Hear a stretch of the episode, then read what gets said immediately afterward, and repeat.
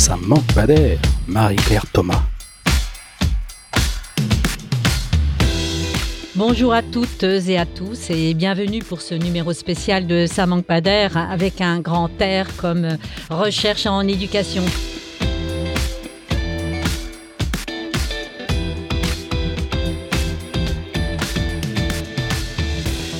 Vendredi 19 mars prochain aura lieu la 21e journée internationale du sommeil, une initiative de l'Institut national du sommeil et de la vigilance.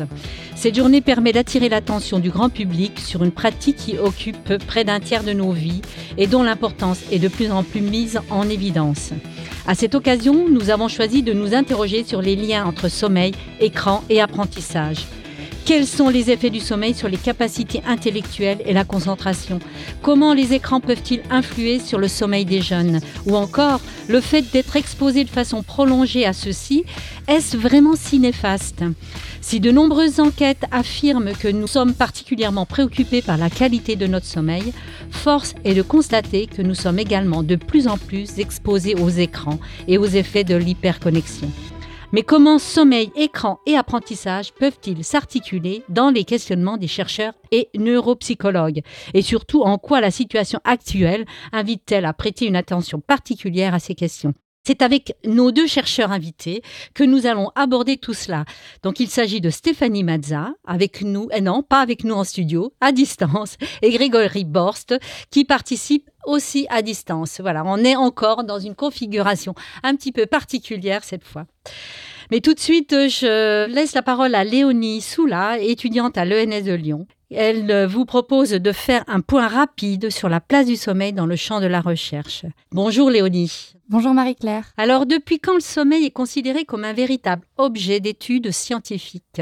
Alors, dès l'Antiquité, le sommeil suscite l'intérêt et fait l'objet de nombreuses interprétations. Dans la mythologie grecque, c'est Hypnos, le dieu du sommeil, qui a le pouvoir d'endormir les mortels. Puis c'est Morphée, le dieu des rêves, qui enveloppe les dormeurs de ses bras. Cet état second et mystérieux qu'est le sommeil a beaucoup intrigué par le passé. Pour autant, il n'est devenu un objet d'étude scientifique que très tardivement, et ce, pour plusieurs raisons. Cela peut notamment être lié à la stigmatisation des pratiques de recherche développées autour du sommeil. Par exemple, au Moyen Âge, en Occident, se développe d'abord l'étude des rêves, mais elle est assimilée à de la sorcellerie et ceux qui la pratiquent sont persécutés. Pendant plusieurs siècles, le sommeil n'est donc pas un sujet de recherche légitime, et il faut attendre le XXe siècle pour que des psychologues et médecins mettent en évidence son importance, les conséquences du manque de sommeil, ainsi que le rapport du somatique et du psychique qu'il met en jeu. Alors le sommeil est donc un champ d'étude avant tout investi par les psychologues et neurobiologistes? Oui, principalement. À la fin des années 50, c'est Michel Jouvet, un neurobiologiste français qui découvre le sommeil paradoxal. Et c'est cette découverte majeure qui a permis de modéliser les cycles du sommeil dès le début des années 60. Je vous propose à présent de l'écouter parler de l'activité du cerveau durant le sommeil. Lorsque nous sommes en sommeil paradoxal, vous nous dites qu'il y a autant d'activités au niveau du cerveau, au niveau de l'électroencéphalogramme, en quelque sorte, si vous l'évaluez, que si j'étais éveillé. Plus. Plus même. Probablement plus. L'énergie que dépense le cerveau à ce moment-là est aussi intense que dans l'éveil le plus, la tension la plus intense, et probablement plus. Mais d'autres recherches sur le sommeil s'intéressent aussi aux contextes socio-historiques qui ont pu influencer celui-ci. Par exemple, les publications récentes de Roger Ekirch, professeur à l'Institut Polytechnique de Virginie, tendent à mettre en évidence la rupture qu'a constituée l'arrivée de la lumière artificielle dans les villes, au moment de la révolution industrielle. Selon lui, ce progrès aurait bouleversé en profondeur et durablement notre manière de dormir. Ses thèses et ses écrits, relativement médiatisés, ont contribué à doter le sommeil d'une historicité et ont conduit à l'émergence d'un nouveau champ de recherche, les sleep studies. Et aujourd'hui, est-ce qu'on peut dire que le sommeil est l'un des nouveaux sujets de société? Alors aujourd'hui, lorsque le sommeil est abordé dans les champs scientifiques ou médiatiques, c'est souvent pour évoquer les problèmes induits par la mauvaise qualité de celui-ci ou par les insomnies. L'INSERM définit d'ailleurs celles-ci comme des troubles neurobiologiques et psychologiques et va jusqu'à les qualifier de fléaux des sociétés occidentales. Et donc dans une société de plus en plus connectée, où nous sommes entourés par les écrans, se pose notamment la question de l'effet délétère de certains usages numériques sur notre sommeil, les jeunes générations y sont particulièrement exposées. Et lors du congrès du sommeil de 2020, l'Observatoire régional de santé a alerté sur le lien entre usage des écrans et troubles du sommeil, notamment chez les adolescents. Selon une enquête menée par l'ORS, près de 40% des jeunes seraient en restriction de sommeil et près de 18% insomniaques. Des situations qui ne sont pas sans conséquences sur les capacités d'apprentissage et la concentration. Ainsi, en avril 2020, l'Assemblée nationale a même présenté une proposition de loi visant à freiner l'exposition des enfants aux écrans à l'école. Ce faisant, elle a fait entrer cette pratique dans la catégorie des nouveaux problèmes de santé publique. Et donc je vous propose de clore cette chronique par un court extrait d'une célèbre chanson de Barbara, Les Insomnies. Avoir tant de gens qui dorment et s'endorment à la nuit. Je finirai par comprendre qu'il faut que je m'endorme aussi. Avoir tant de yeux qui se ferment couchés dans un lit. Je finirai, c'est fatal, par pouvoir m'endormir aussi. J'en ai connu des grands, des beaux, des bien bâtis, des gentils, qui venaient pour me bercer, combattre mes insomnies. Mais au matin, je les retrouvais endormis dans mon lit, pendant que je veillais seul en combattant mes insomnies. Eh bien, merci Léonie pour ce petit euh, intermède musical. Nous allons passer à notre débat maintenant et retrouver nos deux invités, donc euh, Stéphanie Mazza et Grégoire Borst. Bonjour à tous les deux. Bonjour. Alors Stéphanie Mazza, vous êtes neuropsychologue et professeure des universités à Lyon 1. Et vos projets de recherche visent à comprendre le rôle du sommeil au sein des performances humaines. Vous supervisez notamment un programme d'éducation au sommeil à l'école et vos travaux récents s'intéressent au lien entre l'hyperconnexion et les troubles du sommeil. Quant à vous, Grégoire Borst, vous êtes professeur de psychologie du développement et de neurosciences cognitives de l'éducation et vous dirigez également le laboratoire de psychologie du développement et de l'éducation de l'enfant au CNRS. Vous vous intéressez au rôle des fonctions cognitives de haut niveau dans le développement cognitif et dans les apprentissages scolaires chez l'enfant, l'adolescent et le jeune adulte. Et vous êtes également co-auteur d'un ouvrage intitulé le cerveau et les apprentissages, et vous aussi, vous vous êtes intéressé aux effets des écrans. Alors maintenant, place au débat. Alors, on va commencer par euh, vous, euh, Stéphanie Mazza. Quels sont les principaux impacts du manque de sommeil ou du sommeil de mauvaise qualité sur euh, les jeunes et notamment les impacts sur les apprentissages? L'effet du sommeil, il est assez vaste, et notamment chez l'enfant et les adolescents, et le manque de sommeil va se traduire à différents niveaux. Donc, si on se centre sur les apprentissages, on va avoir un effet un peu bidirectionnel du sommeil sur les apprentissages, dans le sens où une mauvaise nuit de sommeil va avoir un impact sur l'acquisition des nouveaux savoirs. C'est-à-dire que des enfants ou des adolescents qui seront en manque de sommeil vont être moins réceptifs euh, pendant leur journée d'école ou de classe pour pouvoir ben, assimiler de nouvelles connaissances. Et à l'heure actuelle, il y a tout un domaine de recherche qui montre également que le sommeil va avoir euh, la possibilité de consolider a posteriori ce qui a été appris. Donc, dans le domaine des apprentissages, on a vraiment ce lien qui va dans les deux sens, c'est-à-dire permettre d'être plus réceptif lors de l'acquisition et une fois qu'on a appris une nouvelle chose, d'être capable de consolider ces éléments.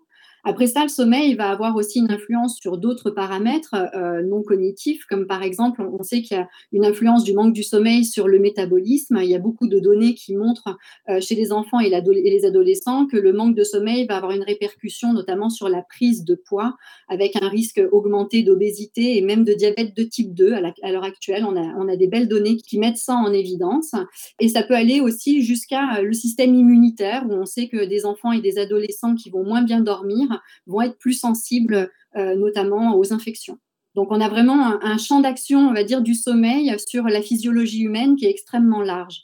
Chez l'adolescent, il y a pas mal de travaux qui, à l'heure actuelle, essayent de montrer comment le manque de sommeil va avoir une implication sur leur gestion émotionnelle, puisqu'on sait qu'à cet âge-là, ce cortex préfrontal qui va nous permettre d'avoir des comportements adaptés et des gestions émotionnelles adaptées est extrêmement important. Et à l'heure actuelle, on sait l'impact du manque de sommeil sur cette structure cérébrale et donc sur les fonctions cognitives qu'il sous-tend. Vous voulez peut-être réagir euh? Non, c'est vrai que la seule chose qu'on peut dire, c'est qu'effectivement, il y a aussi cette question, au-delà du manque de sommeil, la question que l'adolescence est un moment de réorganisation du sommeil en tant que tel et qu'effectivement, on se peut se poser la question de l'exposition aux écrans, mais qu'il y a peut-être une question pour l'école de façon plus générale et peut-être plus simple à adresser, qui est la question de comment on prend en compte que l'adolescence est un moment de restructuration euh, du sommeil et qu'on sait que euh, certaines interventions qui consistent simplement à faire rentrer les adolescents un peu plus tard à l'école a des effets, euh, un effet levier extrêmement important sur leurs apprentissages. Ça, je pense qu'effectivement, c'est un questionnement plus global dans la question qui nous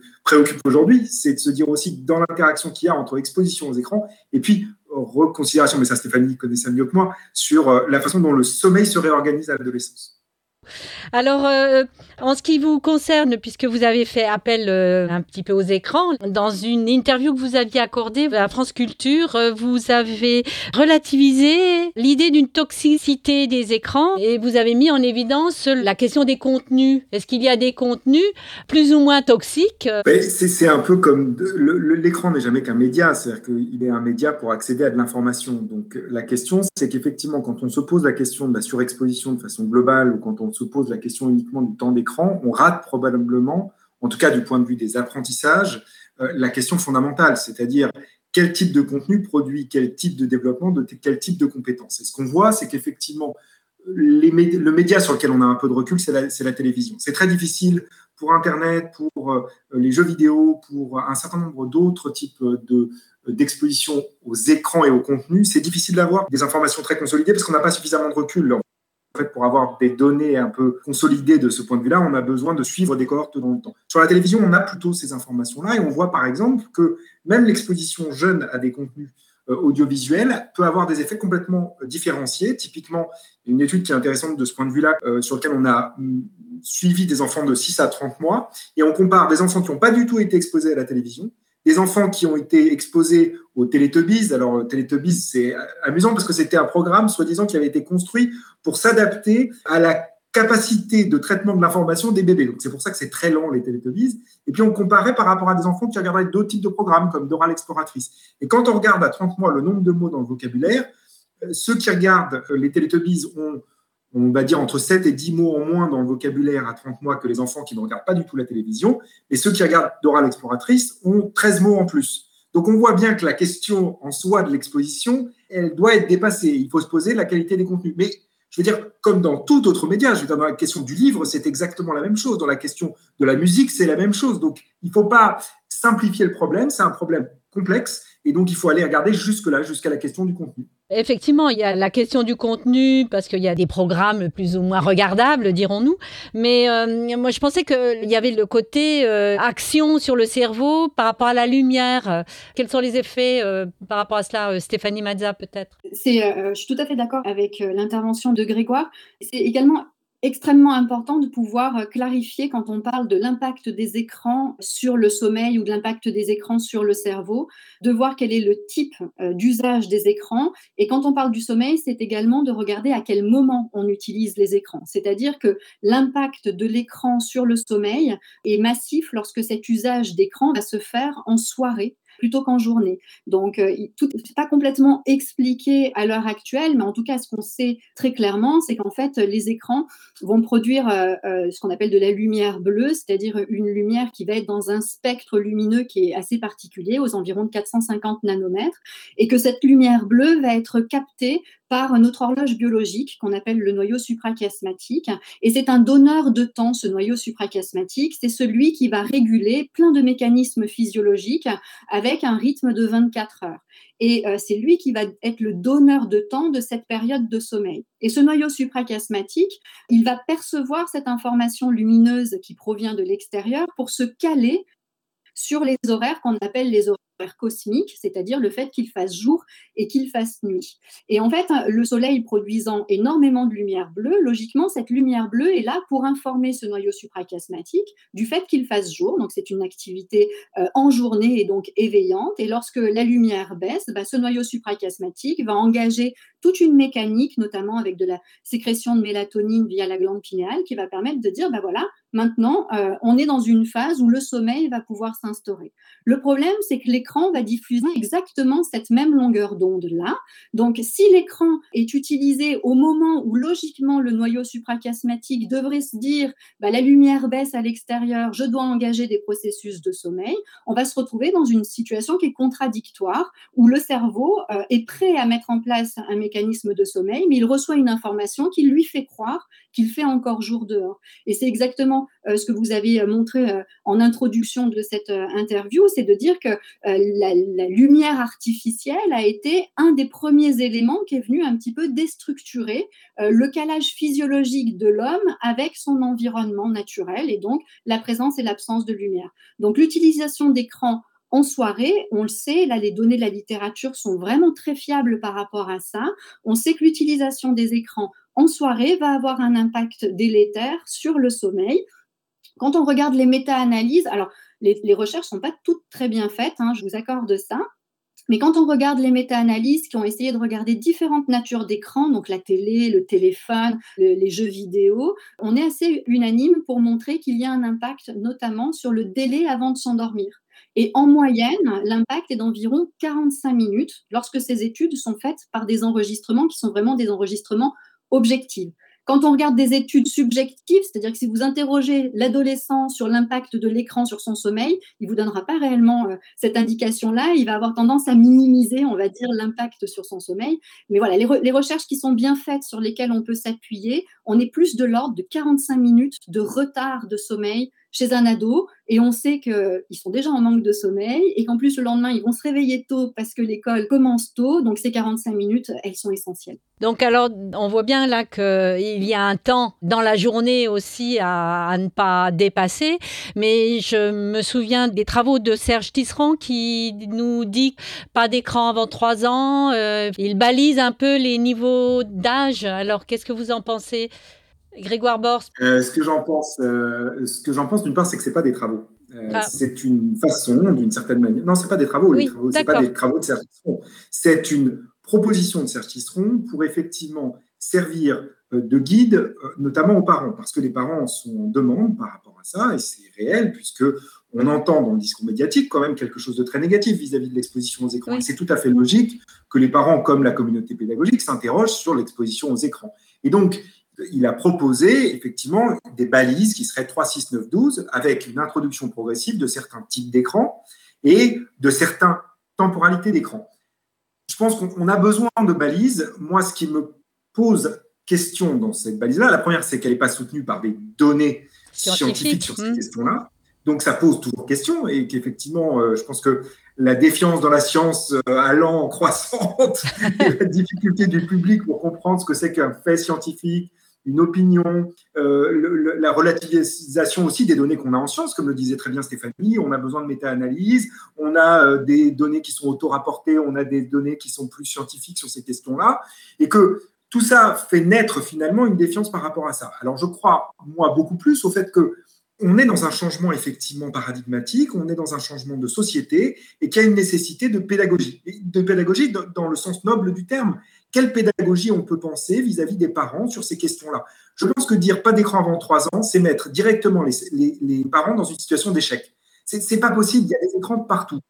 et en plus, les parents passent leur temps sur, leurs écrans. Donc il y a une espèce de paradoxe aussi là de dire, bah, dans ces cas-là, il faudrait que les parents utilisent aussi moins leurs écrans. Je pense que d'ailleurs, c'est quelque chose qu'il faut dire aux parents, parce que dans le développement du très jeune enfant, on a besoin d'interaction sociale. On apprend le langage, on apprend un certain nombre de processus de socialisation par les interactions sociales. Et donc, on a besoin que le parent passe moins de temps sur les, sur les écrans et que l'enfant, effectivement, soit pas exposé de façon importante aux écrans. Mais je pense qu'il faut plutôt essayer d'avoir un discours qui est un discours pédagogique sur ces questions-là, de dire voilà quels sont euh, les enjeux du développement cognitif du jeune enfant, de dire qu'effectivement, pour se développer, il faut faire des activités très différentes, et que si on a un enfant qui passe son temps sur un écran, mais par définition, il fait tout le temps la même, la même activité. Et effectivement, un enfant, et ça on le sait depuis euh, notamment Jean Piaget, il a besoin de se développer en agissant sur le monde. Et si on passe son temps à être sur un monde virtuel, d'une certaine manière, on rate quelque chose du développement cognitif du jeune enfant. Mais je pense qu'en disant ça, on dit peut-être, on envoie un message qui est certes plus complexe, mais tout à fait compréhensible par les parents et qui dépasse un peu ce discours un peu stérile de pas d'écran avant 3 ans, euh, avant 6 ans. Euh, c'est il y a aussi des réalités. Moi, je suis toujours sensible à la réalité sociale aussi. Il y a des familles monoparentales dans lesquelles, bon, ben oui, il y a de l'exposition euh, un peu plus importante aux écrans et que peut-être que ces familles-là, il ne faut pas les mettre systématiquement dans une situation de stigmatisation. Et je pense que c'est important aussi qu'on ait un vrai discours pragmatique, pédagogique sur ces questions-là. Et votre intervention est intéressante, effectivement, et ça nous invite à penser une nouvelle éducation sur le numérique globalement et pas que sur les, interdits euh, et comment on se sert de ce potentiel-là, parce que c'est un, potentiel important, mais il va falloir euh, qu'on change de paradigme en termes d'éducation et de formation aussi. Stéphanie Mazza, vous voulez peut-être réagir par rapport à tout ce qui vient d'être dit? Oui, je pense que c'est vraiment l'aspect pédagogique est extrêmement important. C'est-à-dire que en tant que spécialiste du sommeil, euh, on n'est pas dans un discours de suppression des écrans, c'est absolument pas ça, mais de réorganisation de notre temps pour pouvoir placer le temps d'écran à distance du coucher. On n'est pas dans un discours d'interdire les écrans. On, voit même maintenant les adolescents, ne serait-ce que pour aller chercher le leurs devoirs, sont obligés d'utiliser euh, un écran. Donc on sait qu'en soirée, en rentrant à la maison, ils vont être obligés d'utiliser ce vecteur pour le faire. L'idée, c'est encore une fois une idée pédagogique d'organiser différemment son temps pour peut-être éloigner la présence des écrans du moment euh, où l'enfant va se coucher. Donc c'est plutôt un discours pédagogique qu'une interdiction, puisque de toute façon, on sait que ça ne marchera absolument pas et qu'à l'heure actuelle, regardez, on est tous en vision, on est tous devant des écrans, euh, on est bien obligé de vivre de cette manière-là. Donc de la même manière, quand j'entends, on va dire des, des discours grand public, à savoir mais combien d'heures peut-on passer devant un écran, ça n'a pas de sens parce que vous prenez un adolescent qui, en fin de semaine, va jouer trois heures sur un jeu vidéo, mais si cet enfant, il a aussi fait euh, deux heures de sport en extérieur, qu'il a mangé avec ses parents, qu'il a vu des amis, ça n'aura pas du tout le même impact que chez un autre enfant qui n'a passé quelque part que ces trois heures de temps euh, libre à faire des écrans. Donc, euh, c'est toute une histoire de balance. C'est-à-dire qu'il faut vivre avec cet outil qui est un outil absolument formidable, mais essayer de faire en sorte de respecter des socles. Et pour moi, les socles, bah, c'est une alimentation correcte, un sommeil correct, des interactions sociales correctes. Donc, je pense qu'on peut tout gérer euh, dans une seule journée en respectant un temps de sommeil euh, suffisant également. Alors, euh, à partir de quand, si on peut donner des conseils aux, familles, aux enseignants, l'hyperconnexion, euh, c'est est-ce qu'il y a une jauge euh, À partir de quel moment il faut-il s'inquiéter par rapport à, à, cette connexion? Moi, je veux bien donner mon avis.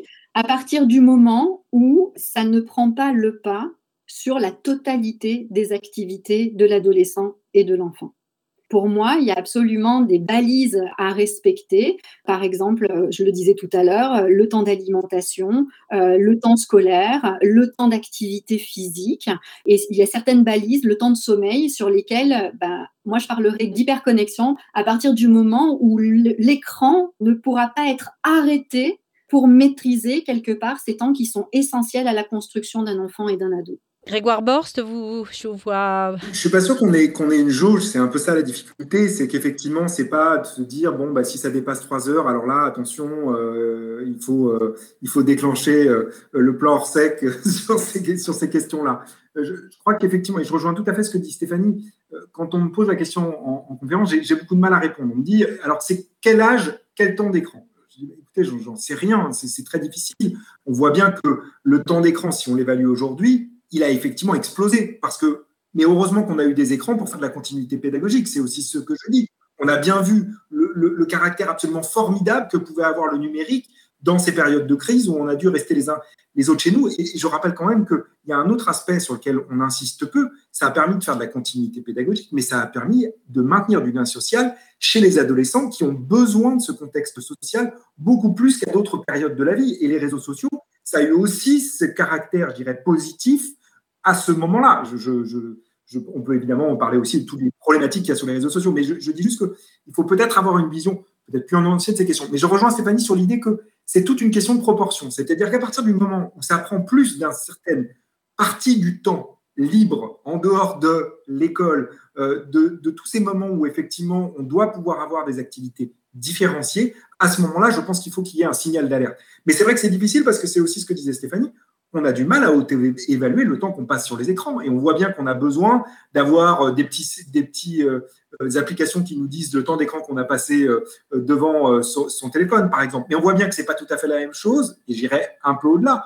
Quand on a passé 6 heures sur les réseaux sociaux ou 3 heures à lire Le Monde et 3 heures sur les réseaux sociaux. Vous voyez, donc en fait, c'est ça un peu la difficulté qu'on a aujourd'hui. Mais je crois vraiment qu'effectivement, une espèce de, de, règle comme ça, un peu approximative, c'est de dire il ne faut pas que ça devienne l'activité principale. C'est-à-dire qu'à partir du moment où ça devient l'activité principale, euh, on peut effectivement avoir un signal voilà, un peu fort. Et puis, euh, c'est ce que disait Stéphanie aussi, c'est des moments sans écran, c'est important. Et effectivement, c'est un peu ce que disait l'Académie de pédiatrie américaine, c'est-à-dire il faut construire des temps sans écran dans la journée. Et puis, comme l'a dit Stéphanie, surtout avant le coucher, parce qu'on sait, alors là, là-dessus, effectivement, les données sont très consolidées. On sait qu'effectivement, ça a un effet délétère sur le sommeil. Et comme le sommeil, ça a un effet sur les apprentissages, on voit bien là tout l'enjeu. Mais c'est vrai que ça peut être lié aussi aux individus, parce qu'il y a des personnes qui ont besoin de plus de sommeil, d'autres un peu moins. Donc, euh, c'est pas, pas aussi évident de savoir quelles sont nos propres limites par rapport à tout ça. Et moi, ça m'interpelle aussi par rapport à la question des siestes. Euh, des siestes dans la journée euh, parce que euh, il y a eu un article dans Le Monde qui disait aujourd'hui bien dormir, c'est être en haut de la pyramide sociale. Et cet article visait à considérer que le repos était la clé du développement personnel, de l'efficacité et de la productivité. Alors qu'est-ce que vous en pensez? C'est une question qui est assez complexe que vous venez de poser dans le sens où on a un besoin physiologique de sommeil est relativement comparable d'un individu à l'autre euh, du même âge, même s'il existe des exceptions, c'est certain, mais, on sait quand même, on va dire, 85% de la population, on sait à peu près le besoin de sommeil en fonction euh, des différents âges. Euh, on sait qu'après 6 ans, logiquement, même si physiologiquement, on a toujours une baisse de vigilance en début d'après-midi, après 6 ans, quand le, le, sommeil a été suffisant dans la nuit, on n'est pas, on n'a tous la facilité de mettre en place une sieste euh, en début d'après-midi. Donc, euh, euh, la sieste, oui, mais c'est ce que j'appelle, moi, une sieste hygiénique, c'est-à-dire une sieste qui ne va pas se substituer au sommeil de nuit c'est-à-dire une sieste courte, ce qu'on appelle chez, chez l'adulte les, micro-siestes. Hein. Donc, ça veut dire moins de 20 minutes de sieste pour ne pas venir empiéter sur le sommeil de nuit.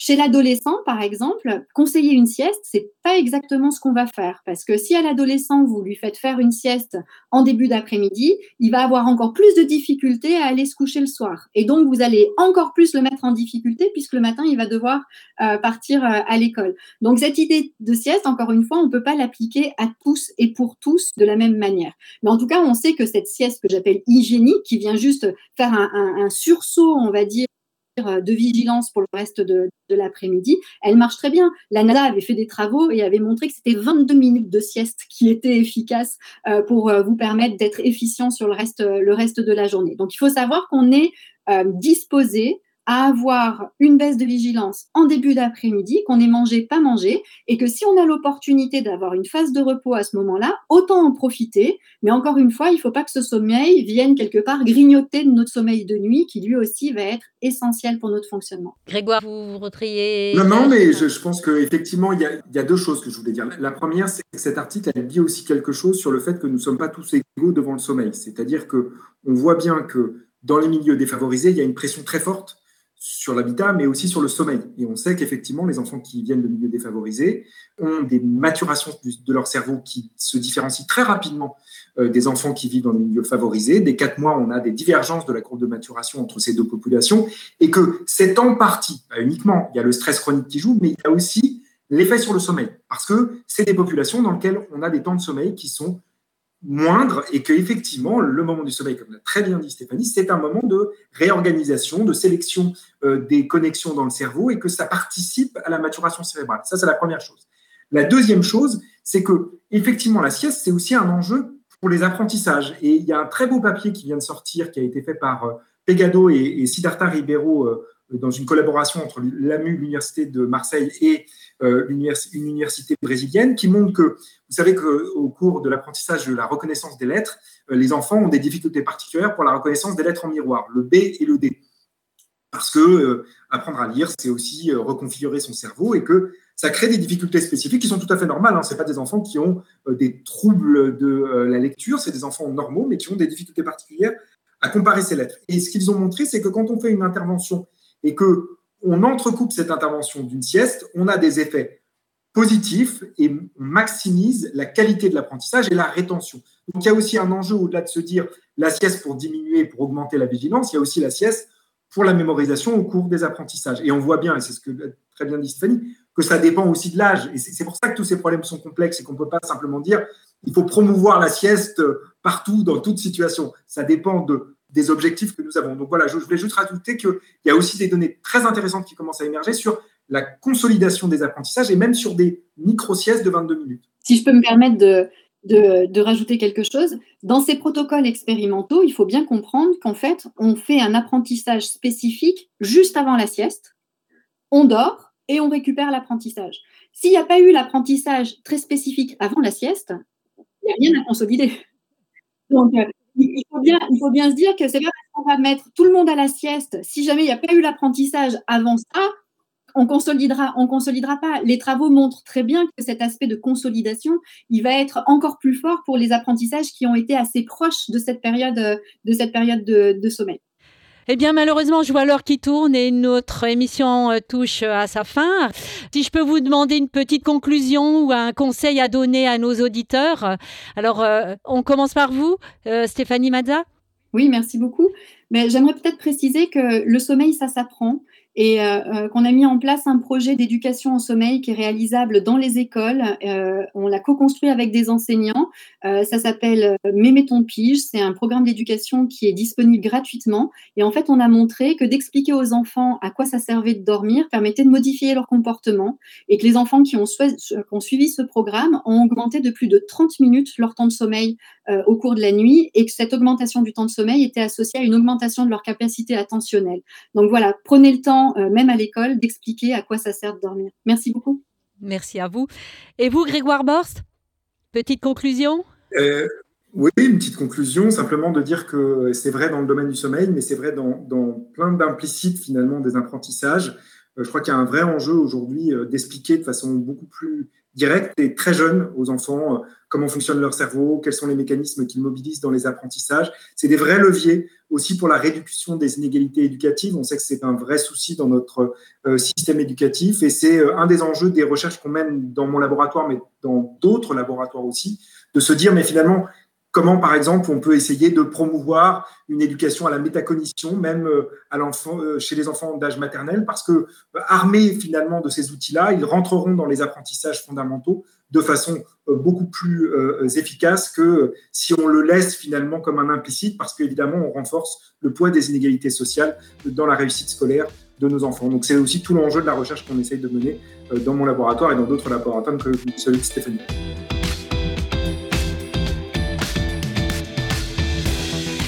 Eh bien, merci à nos deux invités, Stéphanie Mazza et Grégoire Borst. Ça manque pas d'air, c'est terminé pour aujourd'hui. À la préparation du sujet, Léonie Soula, étudiante à l'ENS de Lyon. À la réalisation, Sébastien Boudin. Nous vous retrouverons en avril pour la prochaine émission de Ça manque pas. Et retrouvez toutes nos émissions sur le site de d'IFE Cadécole. Et si un sujet vous a particulièrement intéressé, n'hésitez pas à le faire connaître et à le partager. Je vous invite aussi à podcaster Le micro est dans la classe et il fait quoi? Le magazine de l'IFE. Au plaisir de vous retrouver.